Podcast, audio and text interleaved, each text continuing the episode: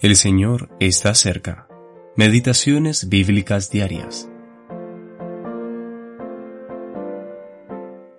Sácame del lodo, y no sea yo sumergido.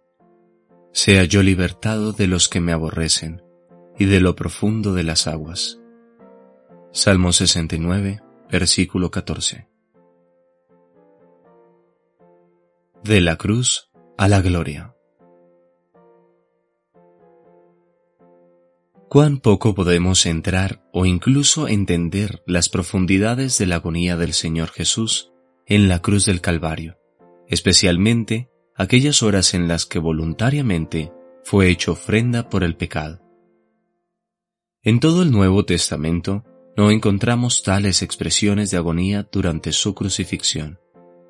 Es por eso que estamos sobremanera agradecidos de que el Antiguo Testamento nos muestre algo del dolor y las angustias que tan profundamente azotó su alma, y no solamente en relación a los momentos en los que fue sometido a los amargos y crueles golpes de los hombres, sino a aquellas horas en las que el juicio implacable de Dios cayó sobre él a causa de nuestros pecados. Mientras clamaba a Dios en medio de sus sufrimientos, él pidió ser liberado del lodo, el lodazal de nuestros pecados por los que Él murió. Luego también pidió ser librado de los que lo aborrecen y de lo profundo de las aguas.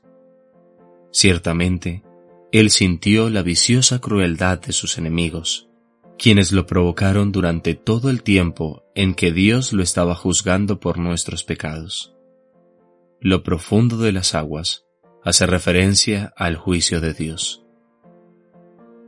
Cuando Cristo clamó con gran clamor y lágrimas, Hebreos capítulo 5 versículo 7, fue oído a causa de su piedad. Su sacrificio fue totalmente aceptado porque puso a Dios en primer lugar. Dios lo oyó y lo liberó, resucitándolo de entre los muertos y sentándolo a su diestra en gloria.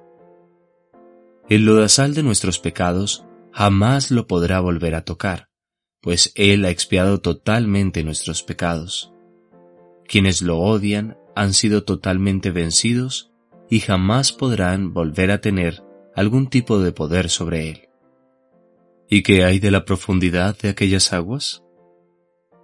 Aunque por un momento Él cargó la agonía del intenso juicio de Dios, las aguas profundas, este jamás se repetirá.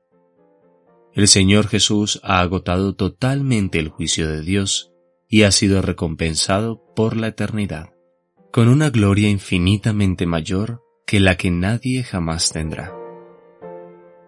L. M. Grant